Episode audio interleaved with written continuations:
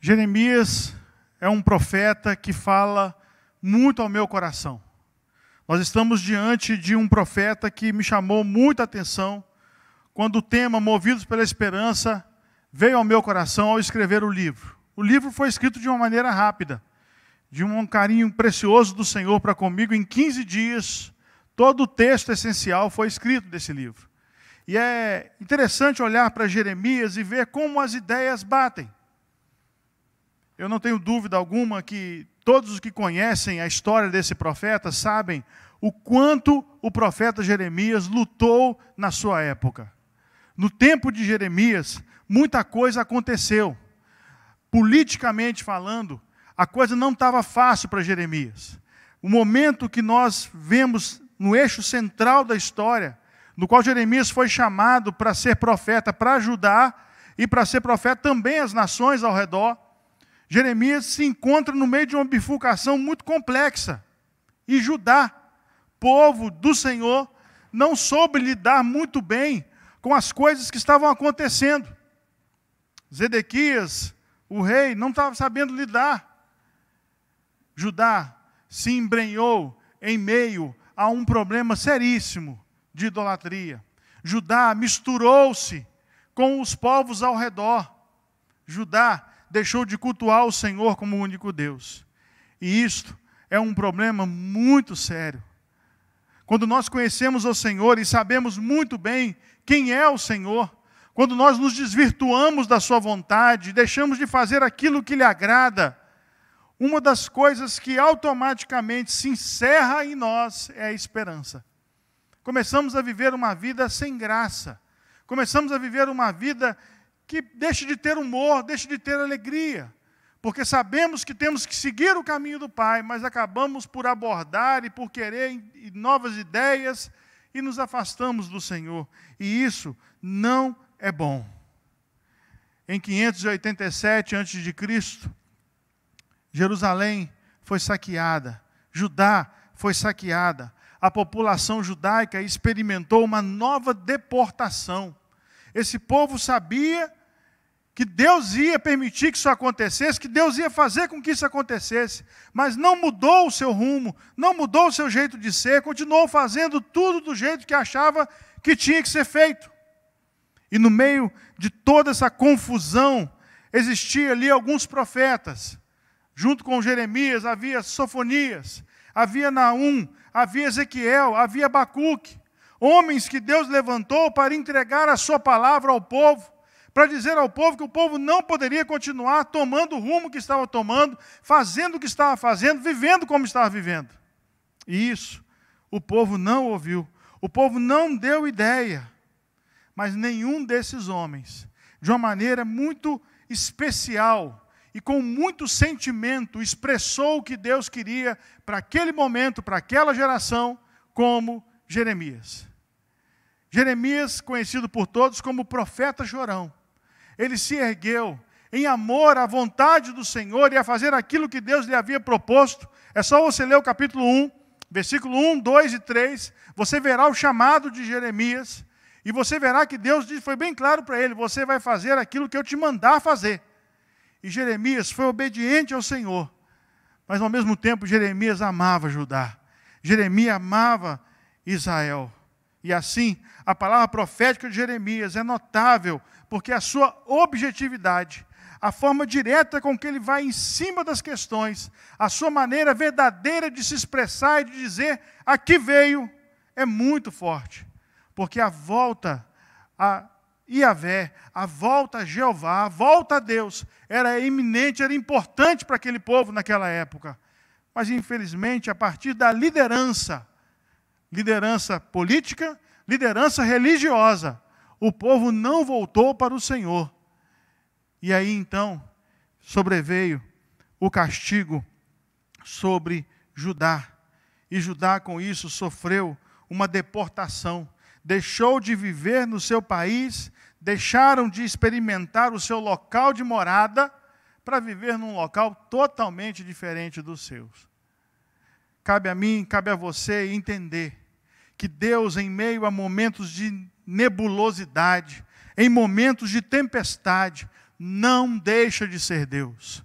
Em momentos de angústia, de aflição, eu imagino Jeremias falando às pessoas: convertam-se do mau caminho, mudem de atitude, parem de fazer o que vocês estão fazendo, parem de falar o que vocês estão falando, deixem de viver essa vida, convertam-se.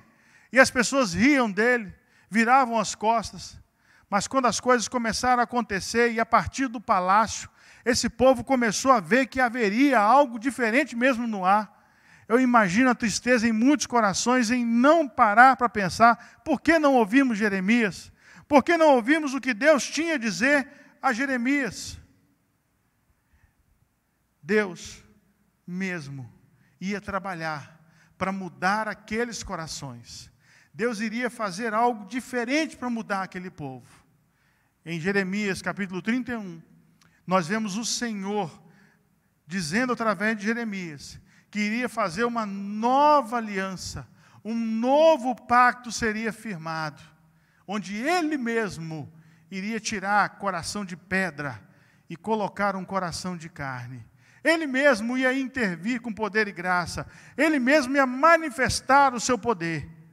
E ele faria com que a sorte de Judá, a sorte do povo de Israel, fosse diferente, fosse nova, para a honra e glória dele mesmo. Mas, pastor, por que, que o povo caiu? Por que, que o povo passou por essa vergonha? Por que, que o povo sofreu isso tudo que sofreu, pastor? Eu quero convidar você a manter a sua Bíblia aberta no livro de Jeremias. E eu quero ler alguns trechos da palavra do Senhor, para que você possa entender como o homem foi trilhando o seu próprio caminho, como o homem foi buscando meios de se afastar do Senhor, e com isso desagradando o coração de Deus, e com isso fazendo com que Deus agisse não somente de uma maneira firme, mas de uma maneira justa para com Judá. Abra sua Bíblia em Jeremias, capítulo 17, versículo 5 ao versículo de número 8. Jeremias 17, do verso 5 ao verso 8, diz assim: Assim diz o Senhor: Maldito é o homem que confia nos homens, que faz da humanidade mortal a sua força, mas cujo coração se afasta do Senhor. Ele será como um arbusto no deserto, não verá quando vier algum bem. Habitará nos lugares áridos do deserto, numa terra salgada, onde não vive ninguém. Mas bendito é o homem que confia, cuja confiança está no Senhor, cuja confiança nele está. Ele será como uma árvore plantada junto às águas e que estende as suas raízes para o ribeiro. Ela não temerá quando chegar o calor, porque as suas folhas estão sempre verdes. Não ficará ansiosa no ano da seca, nem deixará de dar fruto. Percebam bem o versículo de número 5 e o versículo de número 7. No verso de número 5 você encontra: Maldito é o homem. No verso de número no verso de número 7, mas bendito é o homem. Deus, meus irmãos, não faz nada sem antes ir mostrando os passos. Deus não toma atitudes, Deus não fala coisas, não faz coisas, sem antes deixar algumas pegadas para a gente seguir. Antes de tudo acontecer, no capítulo de número 16, se você depois quiser ler com calma, você vê que Deus já, vai, já começa a predizer que o povo seria exilado, que o povo ia se afastar do Senhor por um tempo em outra nação. Esse povo ia sofrer. E Jeremias começa então a orar, começa a ter mais diálogos com Deus, e aí, num determinado momento, Deus vira para Jeremias e fala: Jeremias, maldito é o homem que confia nos homens, que faz da humanidade mortal a sua força. Muita gente usa esse versículo de maneira isolada para poder dizer algo que muito corriqueiro, né? Ó, oh, não confia em ninguém não, porque maldito é o homem que confia no homem. E fica preso só esse detalhe. Mas não é assim. A ideia aqui do texto é que os homens deixaram de ter o Senhor como Senhor, deixaram de confiar no Deus Todo-Poderoso que assume a rédea das coisas e faz as coisas acontecerem de uma maneira tremenda. Os homens deixaram de ter o Senhor como seu Deus, começaram a cultuar outros deuses, começaram a buscar em outros caminhos respostas que só Deus tem. Maldito é esse tipo de pessoa segundo o próprio Deus aqui dizendo. E ele mesmo completa dizendo: Mas cujo coração se afasta do Senhor. O homem que não teme a Deus tem o seu coração longe de Deus, tem a sua mente longe de Deus. E é duro essa palavra, mas é uma palavra profética. Maldito. Olha que coisa forte. Mas ao mesmo tempo nós encontramos no mesmo espaço uma palavra abençoadora, onde Deus diz: Mas bendito é o homem cuja confiança está no Senhor. Triste é o homem que acha que por si só, pelo seu braço forte, pelo seu conhecimento, por aquilo que ele tem experimentado, ele vai resolver as coisas da sua vida. Mas feliz é o homem que, em meio a toda e qualquer luta, toda e qualquer tempestade, descansa em Deus, confia em Deus e sabe que é no Senhor que está a sua força. Ele usa então uma pequena ilustração para deixar claro para a gente. Ele é como uma árvore plantada junto às águas. Essa ilustração ela é, ela é muito interessante porque o salmista também usa no Salmo 1. E você vai caminhando na Bíblia, você percebe que sempre a palavra árvore, ela nos leva ao entendimento de vida. Está lembrando de alguma coisa aí lá em Gênesis? A árvore da vida? A partir do momento que você começa a perceber que você é um bendito, é um abençoado, você faz parte de um processo onde a vida do Senhor flui na sua vida porque você está ligado a águas correntes, a águas que fluem. Fluem da onde, pastor? Fluem do trono. Por isso que você é bendito, porque a sua confiança não está no dinheiro que você tem no banco. A sua confiança não está em pessoas que estão ao seu redor. A sua confiança não está em algo palpável, como foi dito aqui pelo pastor. Nós somos o povo que caminha pela fé. A sua confiança está naquilo que não se vê a sua confiança está num Deus todo-poderoso, que é muito maior do que qualquer governo, que qualquer pandemia, que qualquer circunstância que pode estar ao nosso redor. Por isso que Ele é a nossa esperança. Irmão, amigo, amado ouvinte, você que está aí assistindo agora comigo, preste bem atenção. Pare de confiar em você mesmo. Pare de achar que você é a resposta do seu problema. A resposta do seu problema chama-se Deus. Ele é a solução. E ele enviou o seu filho para ser a solução mais imediata. Indo ao filho, você encontra o pai. Por isso, nesse processo, quer se tornar bendito? Vai ao filho, que você encontra o pai. E aí, a sua vida será como essa árvore. Não tem seca, não tem calor, não tem tempestade, ela está firme, ela está forte, a sua raiz está sempre ligada à fonte de água viva. Deus quer mexer com o seu coração hoje à noite, porque Ele quer levar você a esse nível de vida, nível de vida abençoado. Chega de maldição, chega de ser maldito, chega de achar que está tudo bem. Coloque-se no Senhor, leve-se ao Senhor, creia nele, e o mais Ele fará. Outro texto lindo que se encontra também é Jeremias 18, quando o Senhor vai a Jeremias e chama para ele ir à casa do oleiro. E esse texto ele é muito bonito, porque ele mostra uma situação importante. Eu quero ler ele todo, porque eu quero que você compreenda de uma maneira bem clara o que o Senhor quer dizer a você. A partir do verso 1 do capítulo 18 de Jeremias. Esta é a palavra que veio a Jeremias da parte do Senhor. Vá à casa do oleiro e ali você ouvirá a minha mensagem. Então fui à casa do oleiro e o vi trabalhando com a roda. Mas o vaso de barro que ele estava formando estragou-se em suas mãos, e ele o refez, moldando outro vaso de acordo com a sua vontade. Então o Senhor dirigiu-me a palavra: Ó comunidade de Israel, presta bem atenção a partir de agora, irmão, nesse texto. Ó oh, comunidade de Israel, será que eu não posso agir com vocês como fez o oleiro? pergunta o Senhor. Como barro nas mãos do oleiro, assim são vocês nas minhas mãos, ó comunidade de Israel. Se em algum momento eu decretar que uma nação ou um reino seja arrancado, despedaçado e arruinado, e se essa nação que eu adverti converter-se da sua perversidade, então eu me arrependerei e não trarei sobre ela a desgraça que eu tinha planejado.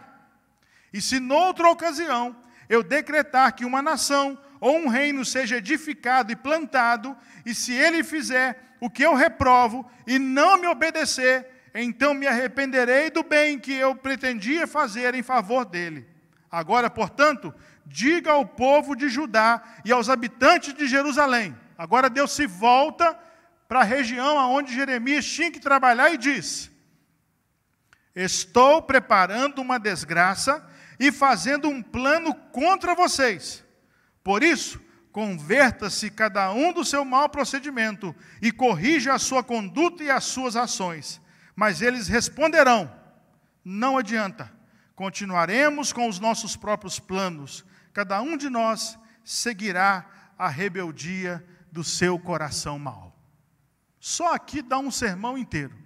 Só aqui eu poderia ficar uma noite inteira explanando versículo por versículo, ao ponto de você entender que Deus continua no governo de todas as coisas. Mas olha que interessante, ele chama a conversão. Ele chama você a uma mudança. Olha só que interessante. Se eu quiser lançar sobre uma nação uma desgraça enorme.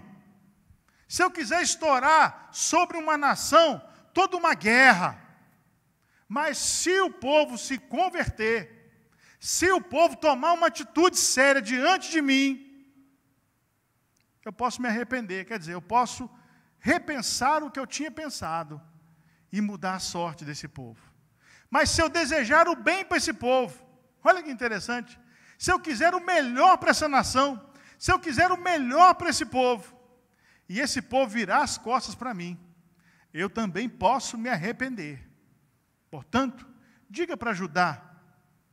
Eu fico imaginando, irmãos, Jeremias agora parando o papel e a caneta e olhando para o céu e falando assim: e agora? O que, que Deus vai falar com Judá? E aí Deus vira para Judá e fala: Estou preparando uma desgraça para vocês. Eu estou planejando algo que vai acabar com vocês. Conhecendo Deus, como Jeremias conhecia, eu imagino que agora ele já estava rolando em lágrimas. Porque Deus não se brinca.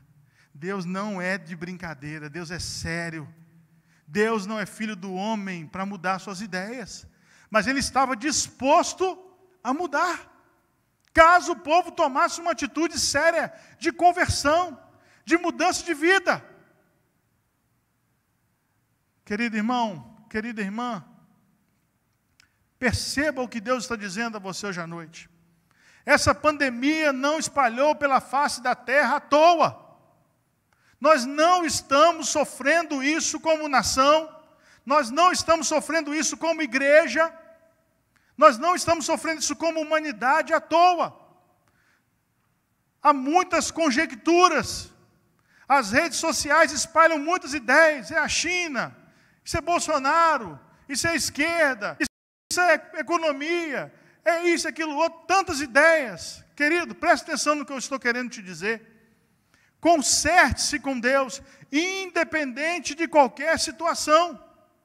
O que Deus tem preparado para a humanidade é coisa boa. O que Deus planejou para a humanidade é bênção. Ele quer fazer de mim, de você, de cada um de nós, a imagem e semelhança do seu filho.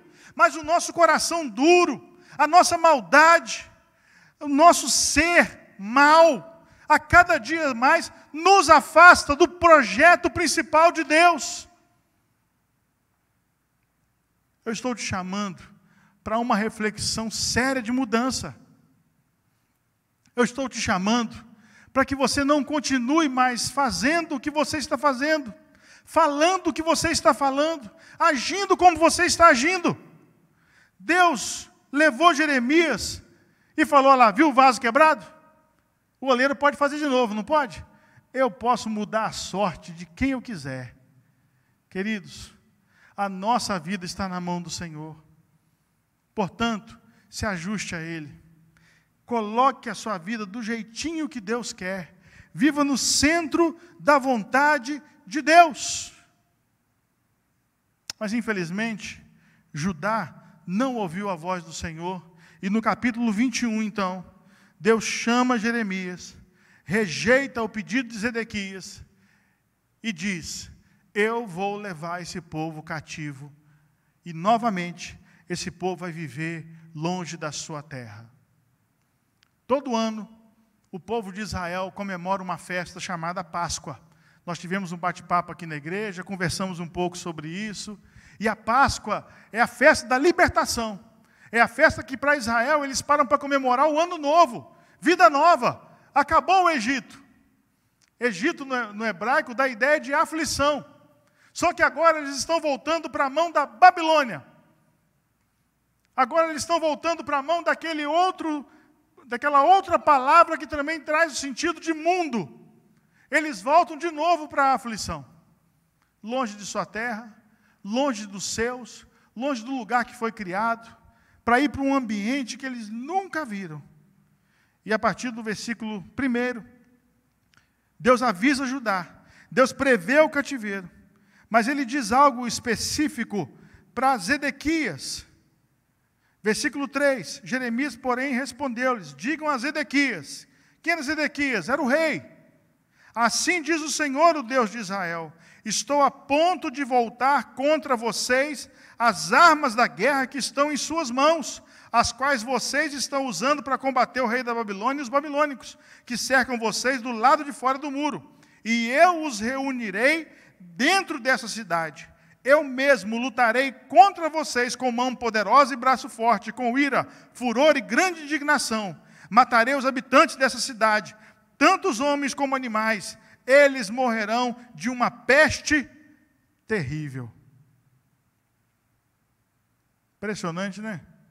Um texto escrito há tanto tempo atrás, mostrando que Deus usa o que Ele quer para fazer como quer no tempo dele. Queridos, Deus está nos chamando como igreja para a gente se indignar mas não é se indignar no aspecto político, ficar em redes sociais debatendo. Não é para a gente se indignar com prefeito, com vereador, com decreto, com ministério. Não, não é nada disso, não. É para a gente olhar para nós mesmos e começarmos a pensar como o apóstolo Paulo pensou em Romanos capítulo 7. Miserável homem que eu sou. Que tipo de vida é essa que eu estou vivendo? Se não for a graça do Senhor sobre mim, se não for o amor do Senhor sobre mim, se não for as misericórdias do Senhor sobre mim, o que será de mim? É hora de você se, se ficar indigno com você mesmo. É hora de você olhar para dentro de você e falar: para, eu não posso continuar como eu estou. Está na hora de tomar uma atitude. Deus, quero melhor para você. Porque a tendência do mundo é ser má Jesus nos ensinou em João 16: No mundo vocês vão passar por aflições, mas tenham bom ânimo. Eu venci o mundo. Mundo é lugar de dor, mundo é lugar de tristeza. Mas quando estamos no Senhor, quando temos a orientação do Senhor, quando vemos no Senhor a resposta necessária para o nosso crescimento espiritual, quando vemos em Deus que Ele é o refúgio e a fortaleza, que Ele é a sombra do Altíssimo no qual eu tenho que me acolher e ali ficar e ali me aquietar, a minha sorte começa a mudar. Capítulo 22, ele fala dos reis, os reis eram maus, os governos daquela época eram maus, não governavam Judá do jeito certo. E se você lembra bem de Jeremias, houve um rei, na época de Jeremias ainda, um tempo antes desse, que foi bom, que abriu de novo a lei, que chamou os sacerdotes, que chamou os homens de Deus, para de novo fazer com que o povo experimentasse a graça, a paz do Senhor. Mas infelizmente a sua descendência não fez a mesma coisa. Deus então chama ao juízo. E o interessante é: o povo vai ser exilado, mas os governantes, os reis, vão morrer aí nessa terra. E o meu povo vai para a Babilônia, mas lá eles serão bem cuidados, lá eles serão bem tratados, lá eles vão viver bem, mas longe do projeto que eu estabeleci para a vida deles. No capítulo 23, fala, fala contra os pastores infiéis, líderes infiéis, os líderes espirituais da época, os sacerdotes da época. É nesse capítulo aqui que Deus fala: quem tem um sonho, conta como um sonho. Não fala que é minha palavra, porque eles estavam dizendo: sonhei, sonhei. Mas Deus não falou nada com eles. Deus não estava dizendo nada ao coração deles. E eles dizendo que eram sonhos advindos do Senhor, e o Senhor falando: são falsos, estão mentindo. Presta atenção no que eu vou dizer para você aqui agora. Deus está chamando você, nesse tempo de reclusão, para você aprender a refinar a palavra dEle, para você saber peneirar e filtrar o que é mesmo bíblico e o que é mesmo sério na palavra dEle. Muitas pessoas dependem de outras pessoas para interpretar e para estudar a sua palavra. Irmãos, é hora de você, com o Senhor, crescer na palavra. É hora de você aprender muito o que Deus tem para dizer. Porque, infelizmente, se você passear um pouco nas redes sociais, o que você vê de muitos líderes aí espirituais falando na internet, expressando o que pensam, é uma lástima. É muito triste ver que homens e mulheres de Deus poderiam estar expressando da graça do Senhor, chamando o povo ao arrependimento e a um despertamento espiritual, ficam degladiando entre si, brigando entre si. Está tudo errado. Precisamos rever isso. E se você for caminhando, você verá que Deus chama Israel, Judá, de figo bom, mas que há figo maus ali no meio se ajuste ao Senhor, para que na hora certa da grande colheita do Senhor, aonde Ele vai separar joio de trigo, você seja um fruto bom, você seja um figo bom, escolhido pelo Senhor, para que Ele possa sim te dar a vida eterna que você tanto almeja em Cristo Jesus. Mas eu quero encerrar mostrando que o nosso Deus, Ele é firme, o nosso Deus é forte, mas o nosso Deus é um Deus abençoador. Jeremias 29. Voltamos agora ao texto inicial da palavra que nós começamos a conversar.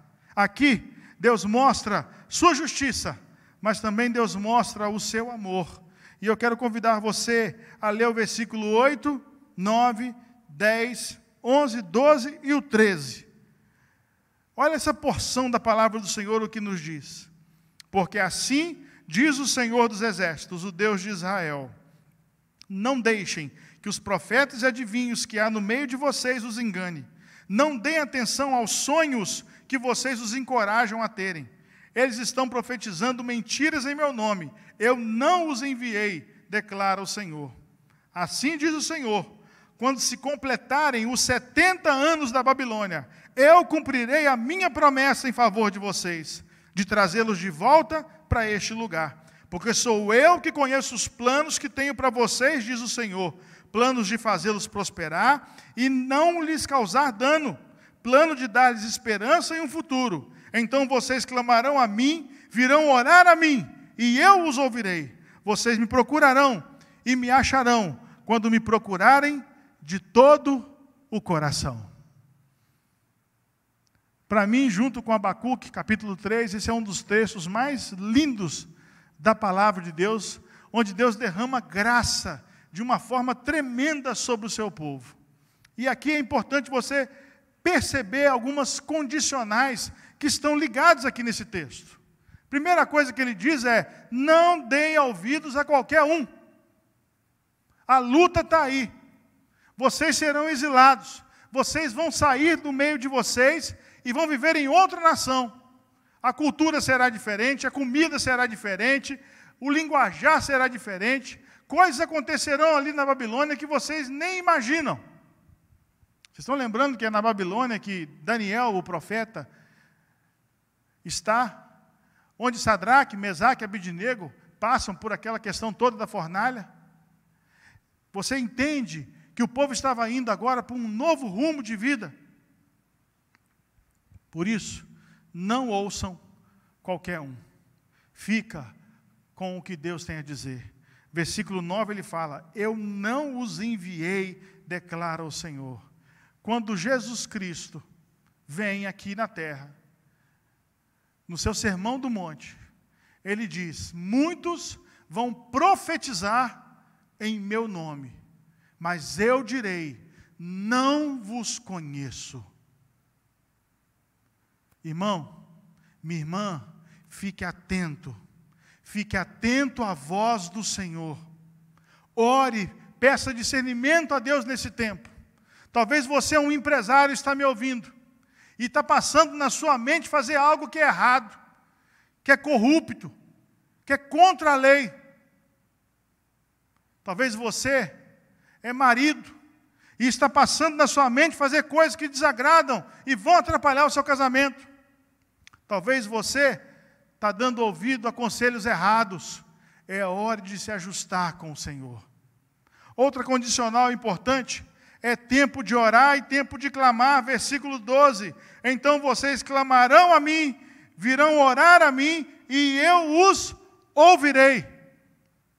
Estamos vivendo num tempo aonde orar se tornou o nosso alimento diário. Eu não sei você, mas eu quero te convidar agora, nesses 40 dias, a fazer da oração o seu alimento, a fazer da sua oração diária, do seu encontro com Deus, o alimento espiritual que está faltando na sua vida para o despertamento que Deus está trazendo a essa nação, está trazendo à igreja. Deus quer despertar a igreja a viver um tempo novo com Ele. Muitas pessoas me perguntam, pastor, o mundo está acabando? Bem, ninguém sabe a hora, ninguém sabe o dia, ninguém sabe a data. Mas uma coisa eu posso te falar: se é o fim do mundo, eu não sei, mas pode ser um ensaio. Eu estava ouvindo outro dia a esposa do pastor Oswaldo, da Igreja Batista Central, e ela fez uma ilustração muito interessante. Quando você está numa pizzaria e você pede uma pizza e às vezes está demorando um pouco, quando o garçom chega e começa a colocar os pratos na mesa, você fala, poxa, já está chegando. Você começa a se ajustar na mesa, você arruma o garfo, você arruma a faca, você coloca o pratinho ali arrumadinho. Você começa a ficar assim, está chegando a pizza, o garçom chegou, Olha bem para mim. Talvez o que Deus está fazendo com essa pandemia, com esse mover econômico mundial, com essa questão que está envolvendo vários países, é o colocar de pratos na mesa. É um ensaio para que a qualquer momento desse ele chegue. A Bíblia nos ensina que ele virá como um ladrão. Por isso, desperte-se. Sabe o que vai te ajudar muito nesse tempo agora? Oração oração. Clame a Ele, busque ao Senhor. E aí eu completo com o verso 13: é tempo de buscar ao Senhor de todo coração. Sabe o que significa isso? Integralmente. Mente, coração, corpo, alma, espírito, tudo. É tempo de juntar tudo e falar: Senhor, é seu Senhor, entregamos na tua mão, pois confiamos em ti. É seu, Senhor, a minha vida. Eu quero o Senhor mais do que tudo. O plano que Deus tem para nós é de dar esperança, é de dar futuro, é de trazer uma paz. O plano que Deus tem para nós é bênção. Mas a culpa, na maioria das vezes, de desvirtuarmos o caminho, não é do Senhor, é nossa. Nós não tomamos uma atitude séria diante de Deus, de crescermos, de amadurecermos, de termos uma vida de oração que agrade ao Senhor do jeito certo. Hoje é dia de você começar um projeto novo na sua história. Deixa o para trás, esquece o para trás, olha para frente, firma o teu olhar no alvo e eu quero finalizar com um trecho de um texto de Jeremias, que está em Lamentações, capítulo 3, versículo 22 em diante, que diz assim: Graças ao grande poder do Senhor, Lamentações 3, versículo 22. Graças ao grande amor do Senhor, é que não somos consumidos, pois as suas misericórdias são inesgotáveis, renovam-se cada manhã, grande é a sua fidelidade. Digo a mim mesmo: a minha porção é o Senhor, portanto, nele porei a minha esperança. O Senhor é bom para com aqueles cuja esperança está nele, para com aqueles que o buscam.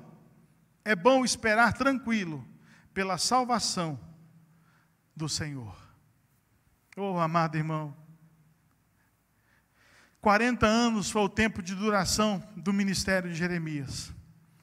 Por 40 anos esse homem teve que encarar reis, teve que encarar muita gente contra o seu pensamento pessoal, teve que lidar com situações de muita dor, ao ponto de Deus dar o privilégio a Jeremias de escrever um livro de cinco capítulos, confirmar aqui isso mesmo, cinco capítulos, cujo nome é Lamento. Jeremias pode chorar. Jeremias pode desabafar, meu filho, que o que você passou não é fácil. Mas Jeremias entende. E ele diz no verso 21: Quero trazer à memória o que pode me dar esperança. A minha oração é que, em meio a toda essa turbulência, um povo se levante movido pela esperança tendo a certeza no íntimo do seu coração de que é no Senhor que eles encontrarão a paz, a paz que excede o entendimento. Aqui nesses versículos que eu li, você encontra algumas características de Deus. São ela, misericordioso. O Deus a qual você serve é misericordioso. Outra característica, compaixão. No versículo de número 22 é repetido aí a palavra misericórdia em algumas versões, misericórdia e misericórdia. Mas a primeira palavra sim significa misericórdia, a segunda é uma palavra hebraica que significa muito amor, muito carinho. Em Deus você vai encontrar o carinho que você precisa nesse tempo de aflição. Terceira característica é a fidelidade. Aqui Jeremias não diz que Deus é fiel, diz que a fidelidade dele é grande. O pastor bem colocou aqui para nós no momento dos dízimos e das ofertas. Mesmo que sejamos infiel, mesmo que sejamos e tenhamos atitude de gente que faz coisa que parece uma trairagem, ele continua firme no propósito que ele tem, continua derramando misericórdia e graça sobre nós. Ele é fiel. Ele é bom. Bom é o Senhor e os que para os que esperam nele. Deus é bom, irmão. Talvez a coisa está apertada, você está sem resposta, você não sabe o que fazer agora na sua vida. Só guarda isso. Deus é bom. Deus é muito bom. E por último, nele você encontra a ajuda necessária. É bom esperar tranquilo pela salvação do Senhor. A palavra salvação também dá a ideia de socorro, de ajuda. Nele você pode confiar, nele você pode esperar. Judá sofreu castigo. Judá passou por lutas. Judá passou por dificuldades. Mas o Senhor levou cativo o povo, porque ele mesmo diz que ele levou cativo o povo à Babilônia, mas o Senhor também trouxe de volta. E Israel pôde experimentar uma paz muito grande quando voltou. Deus quer te chamar para o caminho dele. Todo esse movimento do Senhor é para trazer vida a você. Restaure-se em Deus. Retorne ao Senhor. E Ele fará o desejo com que o seu coração faça com que experimente os desejos e a vontade do Senhor. Por isso, queridos irmãos, que comecem os 40 dias movidos pela esperança do Senhor, independente da circunstância, independente do tamanho da dor, irmão, em Deus, no Senhor, nós podemos nos regozijar porque Ele é bom e a Sua misericórdia vai se renovar todo dia. Grande é a fidelidade do Senhor e Ele é bom para os que esperam nele.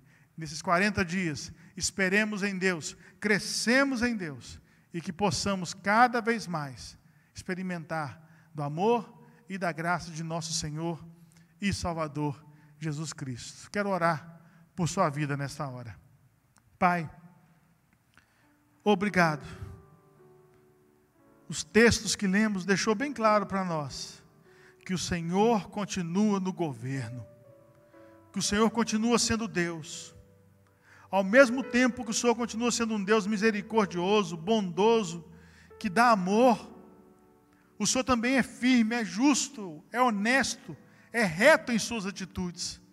Que possamos, Pai, em nome de Cristo, deixarmos de lado todo o ânimo duplo, que buscamos, Senhor, que podemos, possamos buscar a santidade do Senhor, que possamos crescer de maneira digna aos teus olhos, que ao viver o teu evangelho, ao viver a tua graça, Senhor, possamos experimentar a retidão que vem de ti mas oro também agora, ó Pai, por aqueles que não têm força mais para se reerguer em meio às lutas. Renova, ó Pai, esses corações agora, em nome de Jesus. Dá a eles a esperança, ó Pai. Faça-os erguer os seus olhos, faça-os erguer a sua fronte e perceber, ó Deus, que há um Deus maravilhoso que os ama.